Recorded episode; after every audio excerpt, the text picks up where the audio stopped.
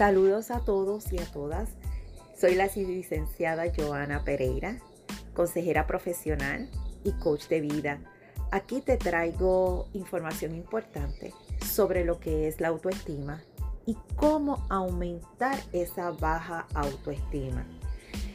Este tema es un tema que he trabajado por 20 años eh, y por mi vida personal también, ya que en mi adolescencia eh, tuve eh, baja autoestima y con el paso de los años y por la experiencia profesional, pues uno se va dando cuenta, en el caso mío propio me fui dando cuenta de que en sí lo que tenía en mi adolescencia era una baja autoestima y de lo que aprendí en el proceso teórico y en la práctica eh, para poder llevarle un mensaje de aliento y un mensaje de positivismo y optimismo de que sí, nosotros mismos podemos aumentar esa baja autoestima.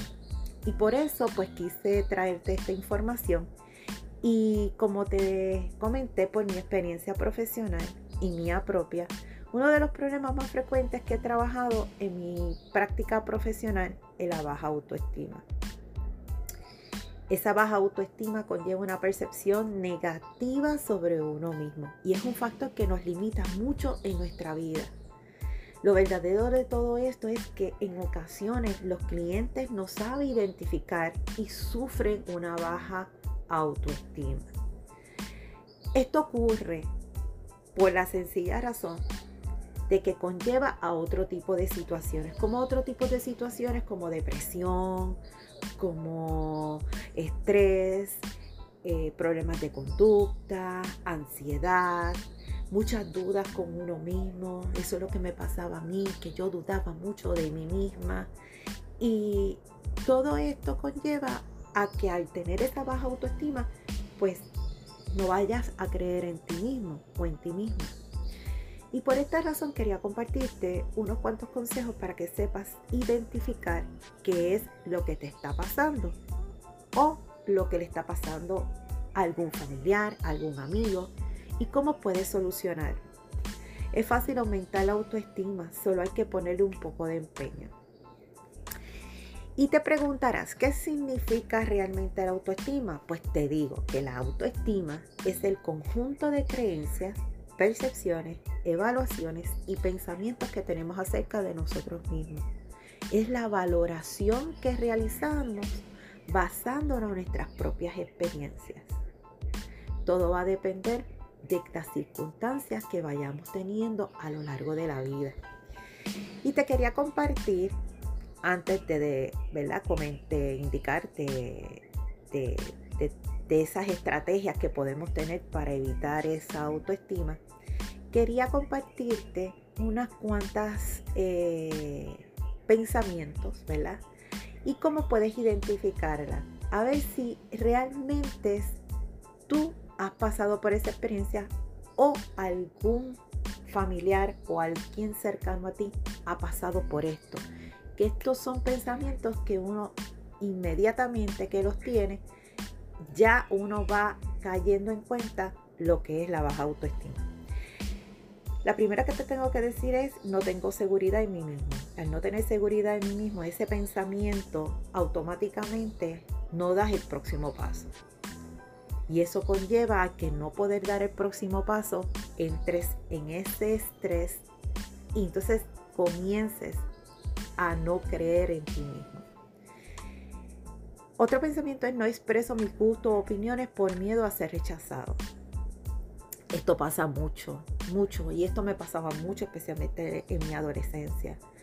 Pensaba que al yo hacer un tipo de comentario y decirlo, a mis compañeros, pues pensaba que me iban a rechazar.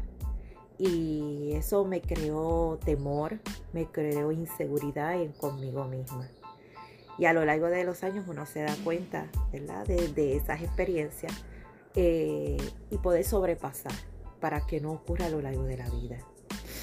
Otro pensamiento es no me esfuerzo por conseguir lo que quiero, ya que de antemano creo que no lo voy a lograr. Eso pasa también al no querer conseguir, ¿verdad? Este, lo que realmente uno quiere. Y no es conseguir lo que uno quiere, es cómo construir lo que uno quiere. Y el tratar de construirlo, pues ya te pones una barrera de que no lo vas a lograr. Y esto puede afectar en tu área profesional como en tu vida personal. Otro pensamiento es necesito la aprobación de los demás con frecuencia. Esto pasa mucho, ¿verdad? Cuando la adolescencia también. Eh, en mi caso, yo pensé mucho de lo que mis padres o las personas que estuvieran alrededor pudieran a tener la aprobación de lo que yo hacía. Y volvemos y caemos de que eso añade para que tengas una baja autoestima. Otro pensamiento es, casi nunca estoy contento con lo que hago ya que creo que podría estar mejor. Y con eso lo, lo añado a que me siento evaluado casi constantemente en situaciones sociales y envidio la vida de los otros. Te pregunto, si te has sentido así en ocasiones, puede ser que el resto de tus problemas vengan a raíz de tener una baja autoestima. Mi intención es ponerte solución con unas estrategias para que empieces a valorarte y a creer en ti. Sé que te vas a sorprender de tus capacidades si te esfuerzas en mejorar tu autoestima. Te preguntarás, ¿cómo puedo aumentar mi autoestima? Pues te diré que hay personas que se preguntan si hay alguna manera de mejorar su propia autoestima. En realidad no existe una varita mágica, sino lo que debes tomar conciencia de que solo tú lo puedes mejorar en este sentido, a base de constancia y siguiendo algunos consejos basados en evidencia científica. Te daré un consejo. Anótalas en un cuaderno o papel y repásalas todos los días. Te aseguro que te quedará en tu inconsciente y ayudándote a recordarlas, así puedas ponerla en práctica. La primera que te voy a regalar es deja de aplastarte. Tienes que ser realista tanto con tus virtudes como tus defectos. No eres perfecto, pero la intención no es serlo. El objetivo es ser feliz, así que para lograrlo debes aceptar las cosas que no haces tan bien y aprender de ello. Y sobre todo, no restar la importancia, sino valorarlas como se merecen. Vas a observar y ser consciente de lo bueno que tienes, de lo bueno que eres, de lo bueno que haces. ¿Por qué seguir pensando que eres un desastre? ¿A dónde te ha llevado este tipo de razonamiento? A ningún lado. La segunda es comienza a pensar en positivo. Cambia tus pensamientos. En vez de decir no puedo, cambia por voy a intentarlo, voy a tener éxito, me va a ir bien, Parece un poco trillado, ¿verdad? Pero sin embargo, esfuérzate un poco a mirar las cosas positivas de la vida, que te puede ayudar a salir de lo negativo. Si te das cuenta de que tienes muchas cosas a valorar, es más fácil que salgas de la onda negativa. Tercero, tomar metas realistas, las cuales las puedes cumplir. Metas que sean relativamente fácil que lleguen a tu vida poco a poco las puedes aumentar y verás paso a paso cómo las vas consiguiendo lo que te hayas propuesto.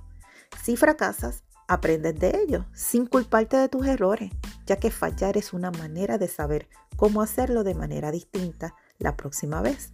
Atrévete a afrontar esos retos. Número 4. Compararte versus aceptación. Cada persona es un mundo y tú eres el dueño del tuyo. Céntrate en ti y en tu vida. No te compares y acéptate tal como eres. Envidiando e idealizando la vida de los demás, lo único que conseguirás es sentirte poca cosa. Siempre tienes algo bueno que aportar y de ti depende encontrar el camino indicado.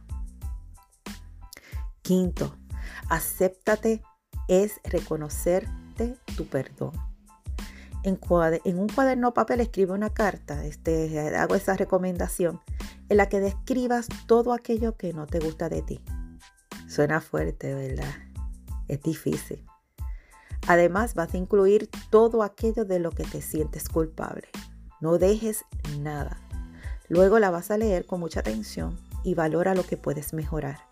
Dile adiós a esta carta y rómpela en pedacitos. A partir de este momento empieza de cero, con todo lo que has aprendido. Sin embargo, dejando atrás la culpabilidad. Tienes el derecho de cambiar, hacer borrón y cuenta nueva. Sexto, critícate constructivamente. Cada cosa de las que te digas sirva para mejorar, no para quedarte en el mismo sitio y culpabilizarte. Así, aprende a las críticas de forma que no te afecten. Séptimo, ámate y respétate siempre. Tú eres la mejor versión de ti, así que demuéstralo. Tienes el derecho a ser feliz y a los demás contagiándolos con tu optimismo y positivismo de la vida. Octavo, el mejor obsequio que te puedes dar es el tiempo.